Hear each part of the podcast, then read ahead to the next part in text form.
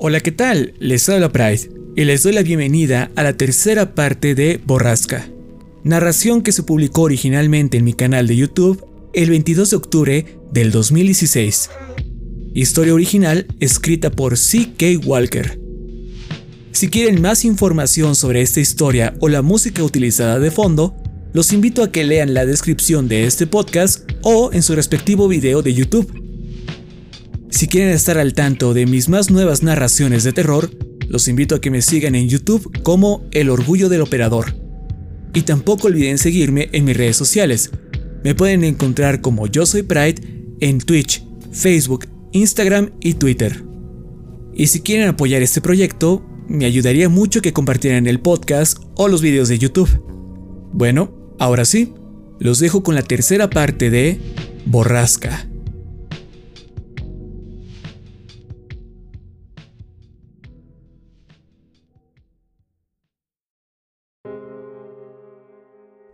¿Crees que se culpa a sí misma? No lo sé. Probablemente. Me estiré un poco acomodándome de nuevo en el asiento reclinable de mi Chevy.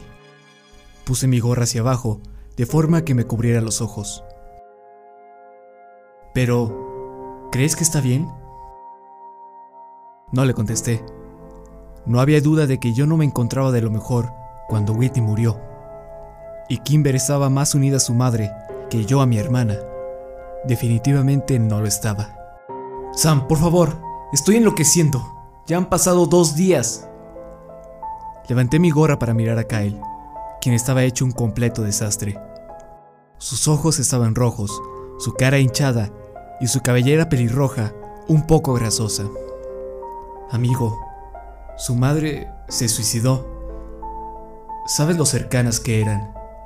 Solo necesita un poco de tiempo y estará bien. No ha contestado ninguno de mis mensajes o llamadas. Le he dejado como mil mensajes en el buzón de voz. Creo que estoy perdiendo la cabeza. Tienes que darle su espacio. Sí, pero es mi mi... Aún no se acostumbraba a decir que era su novia frente a mí. Debería estar cuidándola. Me incorporé y acomodé el asiento. Mira, Kyle, sé que quieres ayudar a Kimber. Yo también deseo hacerlo. Pero no ha contestado nuestras llamadas, ni ha asistido a la escuela. Ni siquiera sale a la puerta cuando pasamos por su casa. Ella no quiere vernos por ahora, y tenemos que aceptarlo. En estos momentos Solo Kimber sabe lo que es mejor para ella. ¿Qué hay de la nota de suicidio? ¿Crees que eso tiene algo que ver? Suspiré. Ni siquiera sabemos si había nota alguna. El padre de Kimber estaba muy molesto y delicado cuando dijo eso. Y es posible que no haya escuchado bien. Le pregunté a mi padre y dijo que no había ninguna carta. Claro, porque tu padre es la honestidad hecha persona. Di una mirada rápida a Kyle y noté que se arrepintió de inmediato de haber dicho eso. No me importó. La verdad es que ya no sé en qué creer, Kyle. La realidad era que estaba seguro de haber escuchado esa declaración. El señor de Staro sí había mencionado algo sobre una carta a los policías, pero no podía contárselo a Kyle. Aún no. Ya estaba demasiado preocupado, pues creía que su relación con Kimber era parte de la depresión de la señora de Staro. Le pregunté a mi padre por la carta cuando llegó a casa después de esa larga noche. Él dejó salir un suspiro y pasó sus manos cansadamente por su cabello.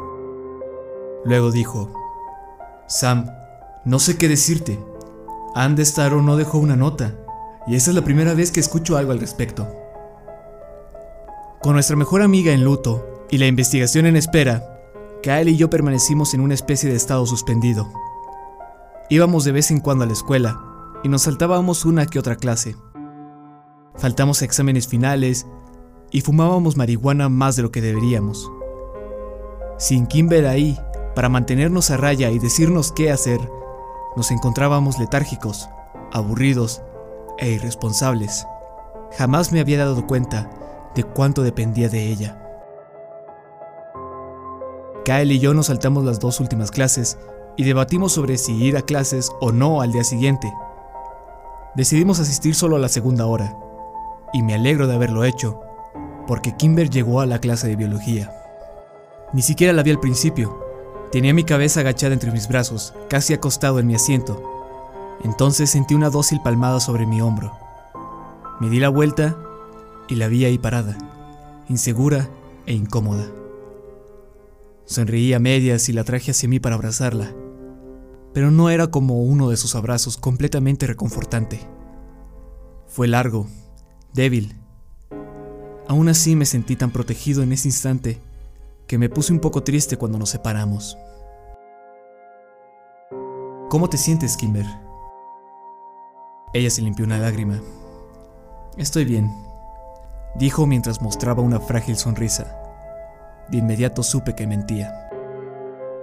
Le di otro abrazo rápido, mientras Phoebe Dranger nos daba una mirada quejumbrosa. ¿Ya has visto a Kyle? Le pregunté. No, la siguiente clase me toca con él. Ha estado muy preocupado por ti. Lo sé. Bajó la mirada. Las cosas han sido difíciles en casa. Entiendo. Estamos para lo que necesites. Sí, eso es lo que esperaba. Para lo que sea, Kimber. Dado que era el último día de clases, el señor Founder estaba tan contento de haber entregado las notas de nuestros últimos exámenes que nos dejó hacer lo que quisiéramos por el resto de la clase. Kimber me contó sobre los preparativos para el funeral que sería esa misma semana. Cuando sonó la campana, vi cómo Kimber estaba emocionada y al mismo tiempo nerviosa por ver a Kyle. Mientras guardábamos nuestras cosas, quise asegurarle a mi amiga que su novio no estaba enojado, solo preocupado. Se puso la mochila y asintió. Tan pronto como cae el avión en el pasillo, cerró de un portazo su casillero y caminó hacia nosotros tan rápida y bruscamente que me hizo preguntarme si en realidad sí estaba molesto. Empujó a una docena de personas en su camino sin siquiera mirarlas, dejando a muchos confundidos y molestos. Cuando finalmente llegó hacia Kimber, lanzó su mochila contra la pared y cargó a su novia de frente, como algo salido de una vieja película romántica. Todos los presentes, incluyéndome, dejamos salir un suspiro de ternura por tal escena. Dado que la mayoría de los profesores no se molestaban en pasar lista ese día, asistí a cálculo junto con Kimber y Kyle. Ahí tuvieron la misma conversación que yo había tenido hace una hora. La plática se tornó inquietante ya casi al final de la materia. Kyle y yo intercambiamos una mirada de complicidad y al final lo mencionamos. Kimber, dijo él, ¿tu madre dejó una carta? ¿Qué? contestó sorprendida. Escuché a tu padre mencionar algo sobre una el día que... El día que... El martes. Dije finalmente. Oh. Esperábamos su respuesta cuando la campana para el receso sonó. Todos huyeron del salón pero nosotros tres nos quedamos en nuestros asientos. Kimber, me atreví a romper el silencio. Él dejó salir un suspiro, volteó hacia Kyle y dijo, ah, sí. ¿Qué, qué, ¿Qué decía? preguntó nervioso. No lo sé, no la he leído. Se la pedí a mi padre cuando llegamos a casa y contestó que lo había escuchado mal, que no había tal carta. Advirtió que jamás se lo mencionara a nadie solo molestaría a la gente. En ese caso, ambos escuchamos mal, contesté, lo cual me parece ridículo. Conozco a mi padre de toda la vida y sé cuando está mintiendo. Los alumnos de la próxima hora comenzaban a llenar el aula y daban miradas de simpatía hacia Kimber. Dado que estábamos en descanso, tomamos nuestras pertenencias y fuimos a mi auto, como siempre lo hacíamos. Yo me senté atrás para dejarlos solos adelante. Kimber tomó aire y continuó. Sé que mi padre miente y sé que tiene la carta. ¿Estás segura? preguntó Kyle. Se notaba que aún estaba horrorizado por la duda de si tenía la culpa en algo. Sí, y sé que contiene el nombre de Prescott. Creo que sé dónde la guarda. ¿Prescott? Aunque de alguna forma no estaba tan sorprendido. Era el eje central de todo lo malo que orbitaba en esa ciudad. ¿Cómo sabes que tenía ese nombre? Una vez escuché a mi padre leerla. Creo que, en realidad, lo hace a menudo. Leía las palabras entre quejidos y lloriqueos mientras tiraba cosas por su oficina. Mi padre no lo ha llevado muy bien. ¿Crees que tenía una aventura con Jimmy Prescott? Negué con la cabeza. No, hay que ver más allá, Kyle. Estoy de acuerdo. Con todo lo que sabemos sobre los Prescott, estoy segura que esto no tiene que ver con una aventura amorosa. Todo está conectado de alguna forma, ¿no lo creen? Mi padre era el alma gemela de mi madre, pero solo dejó una carta para mí. Como si de alguna manera yo soy la que sufre por su culpa y no mi padre. Como una disculpa. ¿Me entienden? Creo que me hizo algo. O lo hizo a causa de mí. La voz de Kimber flaqueó en la última frase. Kyle la abrazó y le besó la frente. Luego le susurró algo al oído que no pude entender. Así que necesitamos hacernos con esa carta. Dije después de haberles dado un momento en silencio. Sí, de verdad necesito leerla. ¿Cómo lo haremos? Si está en su oficina, solo tenemos que esperar a que su papá salga de la casa, propuso Kyle. ¿No crees que se me ha ocurrido ya? suspiró Kimber. Jamás sale de su oficina. No desde que llegamos del hospital. Incluso duerme ahí dentro. Tenemos que sacarlo. No, yo tengo que entrar. Mañana es el funeral de mi madre y la mitad de Driskin estará ahí, incluyendo a mi padre. Necesito irme del medio de todo sin que se den cuenta, para correr de vuelta a casa. De acuerdo, suena sencillo. Sin que mi padre se dé cuenta, y tengo que estar de regreso para el final. Kyle y yo asentimos, pero no dijimos nada, pues parecía que Kimber quería añadir algo más. Mi padre ha estado muy distante y creo que me culpa por todo. Eso es pura mierda bufó Kyle. ¿Pueden ayudarme? Absolutamente, por supuesto. Pasamos el resto del descanso planeando una estrategia más meticulosa de lo que probablemente necesitábamos. Kyle y yo nos encargaríamos de distraer al señor Destaro con una plática. Luego, Kyle recibiría un mensaje de Kimber en el que dice tener una crisis emocional en el baño. Entonces, él se iría a reconfortarla, Ahí tomarían mi auto e irían hacia la casa de Kimber. Yo me quedaría para vigilar a su padre en lo que regresan. Fui a trabajar esa tarde, por primera vez desde el lunes. Mira se encontraba en un muy buen ánimo, a comparación de días anteriores, y me dejó salir temprano ya que era viernes. No dormí nada bien. Me levanté a las 4 de la mañana a buscar un atuendo adecuado para la ceremonia.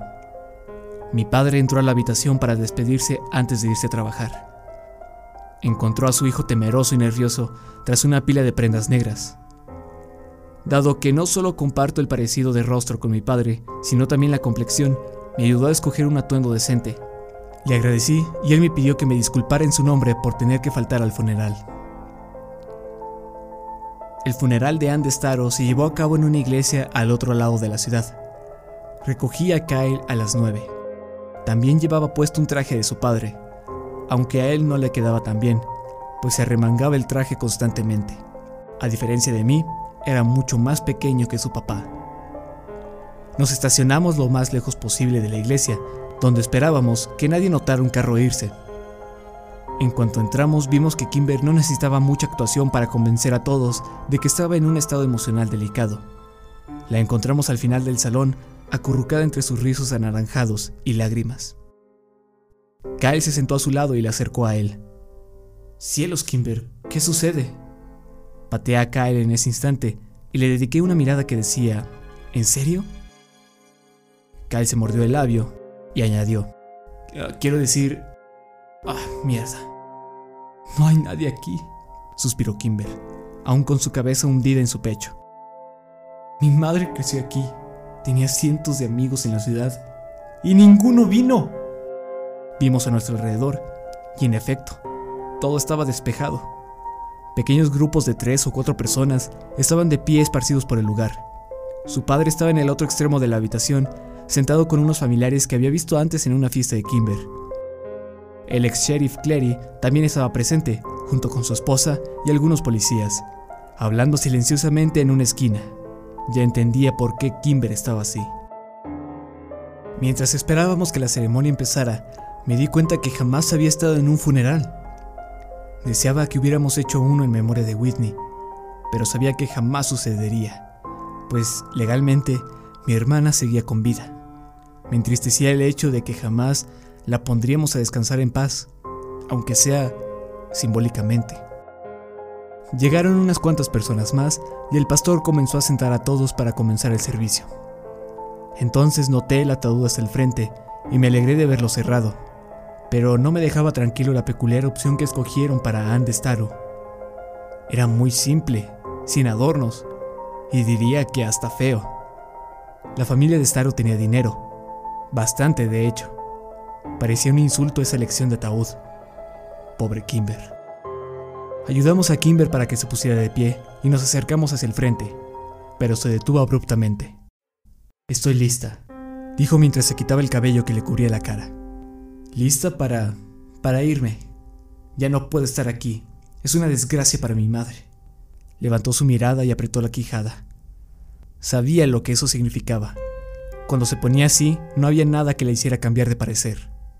Kyle y yo nos miramos preocupados. Este no era el plan. Sería muy obvio que Kimber no estaba, y aún más dadas las circunstancias. Vayan chicos, hagan lo que practicamos. Kyle, te enviaré el mensaje en 30 segundos. Vayan. El señor de Staro estaba al frente, en los lugares reservados para él y su hija. ¿Señor de Staro? Dije al acercarme. Lamento mucho lo de su esposa. Ella era... Carajo, había olvidado mis líneas.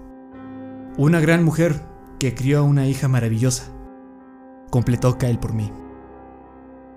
¿Ah, sí? dijo molesto. ¿Acaso las mujeres grandiosas cometen suicidio dejando a sus maravillosas hijas solas en este mundo? Ah, mierda. ¿Acaso las mujeres grandiosas brincan desde edificios y hacen espectáculos de sus horribles actos y dejan a sus familias atrás para que lidien con los chismes y la pena? Entonces sonó el celular de Kyle. Gracias a Dios. Oh, es Kimber. Demasiado rápido. Soltó las palabras antes de que siquiera leyera el mensaje completo. Viejo, no se encuentra bien. Dice que está llorando y que se siente enferma. Voy con ella. ¡No! Gritó el padre de Kimber. Fue tan súbito que Kyle soltó su celular, el cual hizo un estruendoso ruido al impactar contra las baldosas del piso. Tú no. Tú no vas a ayudar a mi hija. Ni siquiera le hablarás. Él puede ir. Me apuntó con su dedo. Está bien, contesté nervioso. El plan había cambiado demasiado. Necesitaba que Kyle me diera las llaves del auto sin que nadie lo notara. Kyle me indicó con su mirada que sabía cuál era la situación. Luego se sentó junto con el padre de su novia. Era obvio de que el señor de Staro no le quitaba los ojos de encima. Conseguir las llaves iba a ser casi imposible. Me dirigí a la parte de atrás. Al mismo tiempo, el pastor continuaba con su sermón. Envié cuatro mensajes a Kyle para que pudiera darme las llaves, pero ni siquiera se atrevía a sacar su celular. Solo miraba hacia el frente, dando eventuales miradas de preocupación al hombre que tenía al lado. Después de un par de minutos fui a buscar a Kimber para ver qué quería hacer ahora, pero no se encontraba en el lugar que habíamos acordado. El plan se estaba desmoronando. Saqué mi celular para preguntarle por mensaje dónde estaba. ¿Dónde te encuentras? Kyle está con tu padre y no puedo tomar las llaves. Esperé en el pasillo, pasando mis dedos nerviosamente por el celular. Después de un minuto, por fin me llegó un mensaje. Lo siento, me fui sin ustedes. Tenía que salir de ahí. Lo siento mucho. Volveré antes de que acabe la ceremonia, lo prometo. Carajo. Cuídate, le contesté. Ahora, la prioridad era que nadie me viera. Fui al baño de hombres y me encerré. Me puse a jugar Snake por los 20 minutos más largos de mi vida. Sabía que el servicio estaba por concluir, por lo que mensajé nuevamente a Kimber. ¿Ya estás de regreso? ¿La encontraste? Me senté a esperar y vi el tiempo pasar. Le mandé otro mensaje. Creo que esto está por acabar. ¿Dónde estás? Después de otros 7 minutos sin respuesta, intenté llamarla, pero me mandaba buzón de voz automáticamente. Me estaba poniendo realmente nervioso. Estaba a punto de llamar otra vez cuando dos personas entraron al baño. Luego mi teléfono vibró. había recibido un mensaje. Era de Kyle. El funeral había acabado. Kimber tiene las llaves. ¿Por qué aún no regresan? ¿Encontraron algo? Era lo que decía su mensaje. Salí del baño sin lavarme las manos, lo cual provocó disgusto en las personas presentes. Kyle estaba mirando por la ventana buscando mi auto. Kyle se sobresaltó. ¿Dónde está Kimber? ¿Qué pasó? No lo sé, se fue sin mí. ¿Qué carajo? ¿Por qué? ¿Dónde está? No lo sé, Kyle, se fue sin mí, reiteré. No me contesta, ya intenté llamándola con mensajes, pero nada. Maldita sea, a mí tampoco me ha contestado. Tenemos que vigilar a su padre hasta que regrese. Pues no somos los únicos. Y apuntó hacia el otro lado de la sala. ¿Qué demonios está pasando? Tres hombres hablaban con el padre de Kimber en una esquina. El líder de ellos era Killian Clery, quien estaba acompañado por dos de sus antiguos oficiales. El antiguo sheriff de Driskin tenía su mano sobre el brazo del señor de Staro y hablaba de una forma enojada, pero entre susurros. El padre de Kimber negaba nerviosamente una y otra vez con su cabeza. Luego, los dos policías salieron por la puerta principal de la iglesia y el señor de Staro se hundía sobre Killian Clery, el cual lo sentó en una silla cercana. Algo estaba pasando. Llama a Kimber ahora, dijo Kyle. Lo hice. Esta ocasión sonó dos veces antes de que me mandara buzón. Colgué y sacudí mis manos en el aire por la desesperación. ¡De nuevo! Y sacó su celular. Lo mismo. Sentí un poco de alivio cuando vi que alguien había contestado a la llamada de Kyle. Pero no era Kimber. Phil, ¿en qué parte de la ciudad estás? Necesito que me lleves. Es una emergencia. Sí, viejo. Estoy en la iglesia Northridge. Lo más rápido que puedas. Estoy con Sam. Te debo una. Kai colgó y de inmediato llamó a Kimber.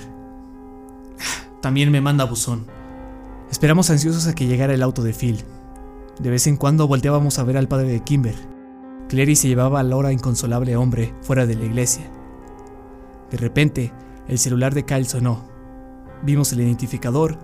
Era un mensaje de Kimber. La encontré.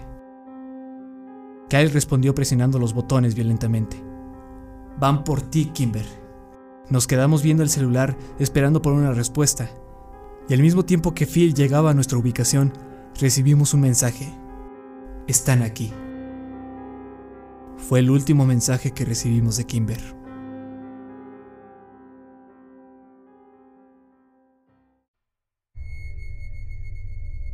Cuando Phil nos dejó en la casa de los de Staro, encontramos la puerta principal abierta. No había nadie en casa. Mi carro estaba estacionado a un lado del camino, con las puertas sin seguro y las llaves aún puestas. Regresamos a la iglesia, pero ya todo había terminado, y la poca gente que había asistido ya no estaba. Luego fuimos a la casa de Kimber otra vez, pero seguía igual, no había nadie. En este punto, Kyle ya había perdido la cabeza. La llamó tantas veces que hasta agotó la batería de su celular. Todas sus llamadas se fueron directo al correo de voz y ningún mensaje enviado obtuvo respuesta. Después de rogarle media hora a Kyle, por fin lo convencí para que me dejara llamar a mi padre. Contestó de inmediato. Sammy, ¿qué sucede? Es Kimber. Se ha ido, papá. La hemos buscado en todos lados, pero no la encontramos ni a su padre. Ella se fue del funeral apenas comenzando y... y... y Killian Clary hablaba con su padre. Luego Samson y Greg se fueron, y creo que fueron a su casa y la raptaron. Creo que aún trabajan para Clary a escondidas. Sospecho que traman algo. Ella... Wow, wow, wow, wow. Tranquilo. Ven a la estación para hablarlo. Les tomaré una declaración y enviaré un par de oficiales a que investiguen la casa justo ahora. Solo... Tranquilízate, Sam. Nos encargaremos. Colgué y retrocedí con el auto violentamente, haciendo rechinar la llanta cuando le di al acelerador. Sam. Sam. ¿Cómo sabemos... ¿Cómo sabemos que podemos confiar en la policía? No confío en la policía, confío en mi padre. A pesar de que dije eso, incluso para mí, esas palabras sonaban vacías. Llegamos a la comisaría y Kyle salió del auto tan pronto como disminuí la velocidad lo suficiente como para estacionarme. Cuando entré, vi que mi padre tenía sujetado a Kyle por los hombros y asentía solemnemente a todas y cada una de sus palabras. Cuando me vio, mandó a un oficial para que nos llevara a su oficina. Después de unos minutos, regresó y se sentó del otro lado de su escritorio. Bien chicos, el oficial Ramírez entrará en unos cuantos minutos para tomarles la declaración. Parece hasta ahora que los de Staro se fueron voluntariamente de la ciudad. No, imposible, señor Walker. Kimber jamás... Mi padre levantó su mano silenciándolo. Déjame reformular lo que dije. Jacob de Staro dejó la ciudad voluntariamente. Kimber es una menor y no tiene derechos legales aquí. Si su padre dice que se van, entonces se van. Pero no está contestando su teléfono y fuimos a su casa, papá. Nada estaba empacado. Quizás solo salieron por un tiempo. A ver unos parientes, tal vez. No puedo imaginarme por qué no les contestaría, más allá de que quiere estar sola por un tiempo. Kyle estaba exasperado. Pero, miren, sé que es difícil para ti entenderlo, pero perder a un miembro de la familia deja una carga en las personas, Kyle. Sam, tú lo sabes, no sabemos cómo va a reaccionar la gente a ello, y no tenemos derecho a saberlo si no lo desean. Creo que es bastante plausible que Kimber regrese a inicios de otoño para la escuela. ¿El otoño? Sheriff Walker, esos son dos meses. Necesita investigar ahora. Kyle, sé que estás molesto, y nadie dijo que no vamos a investigar esto detalladamente. ¿Cómo investigaste detalladamente la desaparición de Whitney? Grité. No me arrepentía de mis palabras. ¡Sam! espetó al fin, con más fuerza de la que jamás lo había escuchado. Estoy cansado de tus insinuaciones sobre Whitney, como si no hubiera hecho todo lo que podía por encontrarla. Amo a tu hermana más de lo que puedas imaginar.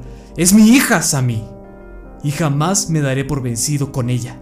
¿Y qué hay con los policías que se fueron tras Kimber en el funeral? Interrumpió Kyle. Mi padre levantó una ceja. Samson y Grieg, dije molesto entre dientes. Chicos, se fueron del funeral porque los mandé a atender una llamada. Me levanté violentamente tirando mi silla en el proceso. ¡Oh, por favor, papá! ¡Muy bien, ya basta!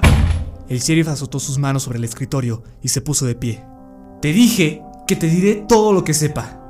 Entiendo que tu amiga es importante para ti. Maldita sea, los de Staro también son mis amigos. Te prometo que usaré todos los recursos a mi mano para rastrearlos y así dejarlos tranquilos, chicos. Pero hasta entonces, todo lo que puedo ofrecerles es la certeza de que no hay nada delictivo en este asunto.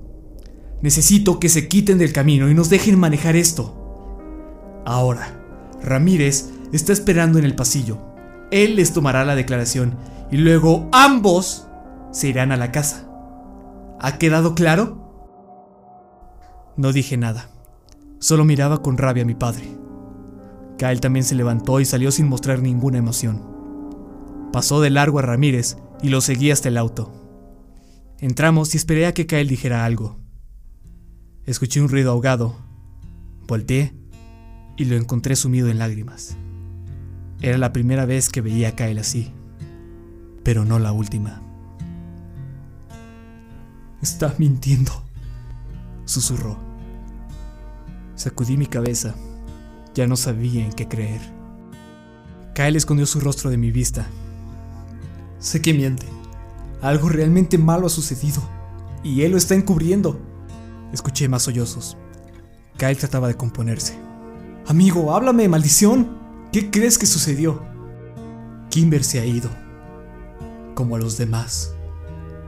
Así que está en el lugar donde cosas malas pasan. Golpeé el volante. ¿Cómo demonios había sucedido todo eso? No, Kimber, por favor, ella no.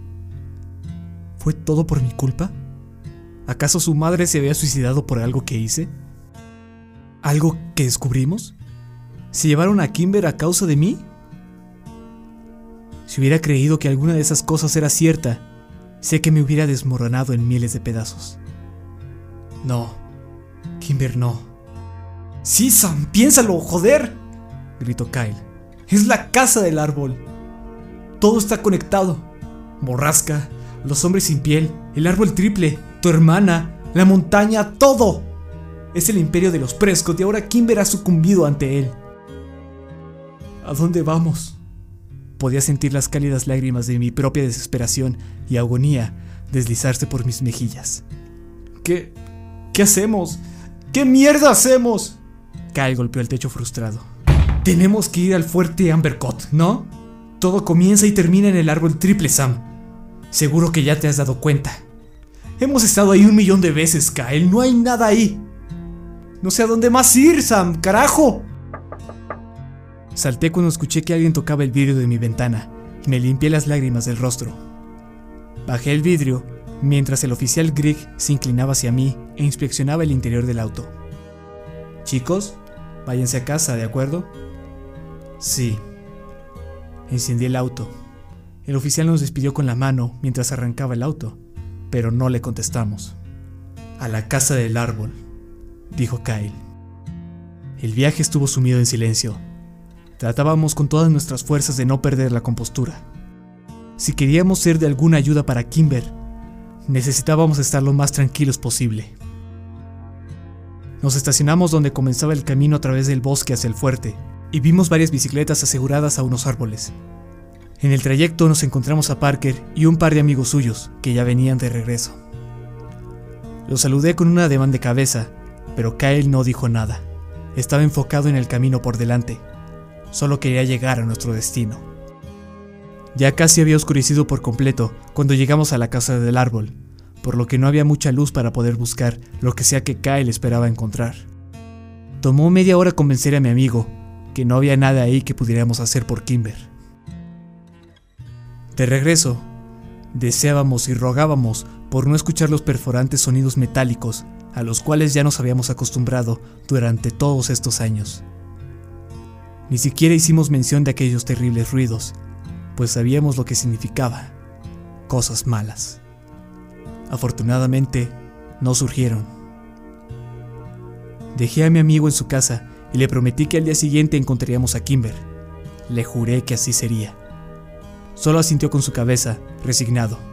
Luego entró a casa. Unos minutos después llegué a mi propio hogar. Mi padre me esperaba en la cocina. Lo ignoré y fui directo al refrigerador, pues me acababa de dar cuenta que no había comido nada en todo el día. Sammy, siéntate. Quiero disculparme por lo de hoy. Saqué un poco de pollo y queso. Después fui a la alacena para tomar algo de pan. Sé que estás asustado. Y sé que muchas cosas han pasado con las que no puedes lidiar del todo. Suspiró. Anne. Anne había sufrido por depresión por un buen tiempo, Sam. Más de 20 años. Eso deja secuelas. Lo ignoré y continué haciendo mi emparedado. Pero en realidad me moría por dentro. Ya no sabía si podía confiar en el hombre que alguna vez llamé padre. Ella estaba sufriendo, Sam. Y algunas veces, la gente que sufre tan profundamente no encuentra otra salida. Ella estaba consciente de que su depresión le afectaba a su esposo y a su hija. Y quizás creyó erróneamente que le sería un favor al irse. Mamá está deprimida, dije sin apartar mi vista de lo que hacía. Tu madre lo está llevando bien. Y esto es muy distinto, Sam. La madre de Kimber tenía depresión desde los 20 años. En los primeros años de su matrimonio, sufrió muchos traumas. La infertilidad puede ser algo muy duro para las parejas, y ni siquiera el nacimiento de Kimber pudo traerle alivio del todo. Papá, con todo respeto, estoy cansado. Me voy a la cama. Voy a levantarme temprano para buscar a Kimber con Kyle. Le alcé mi cuchillo hacia la tarja y volteé a ver a mi padre por primera vez. Por favor, dime que estás intentando hallar a mi amiga. El sheriff se puso de pie. Se veía tan desgastado y cansado como yo. Lo prometo, Sammy. Y por fin le creí. A la mañana siguiente, cuando fui a recoger a mi amigo, su hermano salió a recibirme. Hey, Parker, le dije al bajar el vidrio de mi auto, dejando entrar el fresco aire mañanero. Kyle no está. Se fue como a las 5 de la mañana. Se llevó la camioneta de mi padre sin permiso. Está molesto, será mejor que te vayas. Gracias, amigo. Entonces subí el vidrio y me fui. Manejé alrededor de la ciudad toda la mañana buscando a Kyle. También le llamé al celular, pero no contestaba, sino hasta el mediodía. Lo siento, viejo. No podía dormir. Sonaba mucho más estable que el día anterior. No te preocupes. ¿Dónde estás? No lo sé con exactitud. Un lugar extraño. Estoy en una gasolinera. ¿Por los bosques? Sí. Ella está ahí afuera, Sam. En algún lugar entre las montañas. Puedo sentirlo, lo sé. Muy bien, deja voy contigo. Ok, te veo en el camino que lleva al fuerte. Llegué primero que Kyle. Después de unos 15 minutos, la camioneta roja del señor Landy llegó y se estacionó en un lugar prohibido. Seguramente la camioneta sería revolcada en lo que nos íbamos a explorar la montaña. Dudaba de que a Kyle le importara. ¿Y bien? Nada. Ya veo. Continuemos. Caminamos kilómetro tras kilómetro en las montañas, pero no encontramos rastros de vida humana. Por los siguientes días, mientras el sol estaba en el cielo, nosotros estábamos buscando. Kyle cada vez se desesperaba más y más. Incluso invadía propiedades privadas en busca de maquinaria para tala o cosas así, lo cual suponíamos era el origen de aquellos sonidos. Pero la montaña era enorme y la aguja estaba muy hundida en el pajar. Con el pasar de los días, la cordura de Kyle se desvanecía poco a poco. Cada vez que veía a mi padre, me enseñaba una mirada agria y prometía que aún seguían buscando. Incluso parecía que se iba preocupando más por el asunto. La casa de los de Staro seguía deshabitada. Nada había cambiado desde el funeral. Fue en la onceava noche desde que desapareció Kimber, cuando desperté súbitamente de mi sueño por culpa de los penetrantes sonidos mortales de borrasca. Lloré hasta quedarme dormido, y en lo que caí rendido, me acompañaron los fuertes lamentos de Kyle que surgían desde la casa de al lado. Le habíamos fallado. Kimber estaba muerta.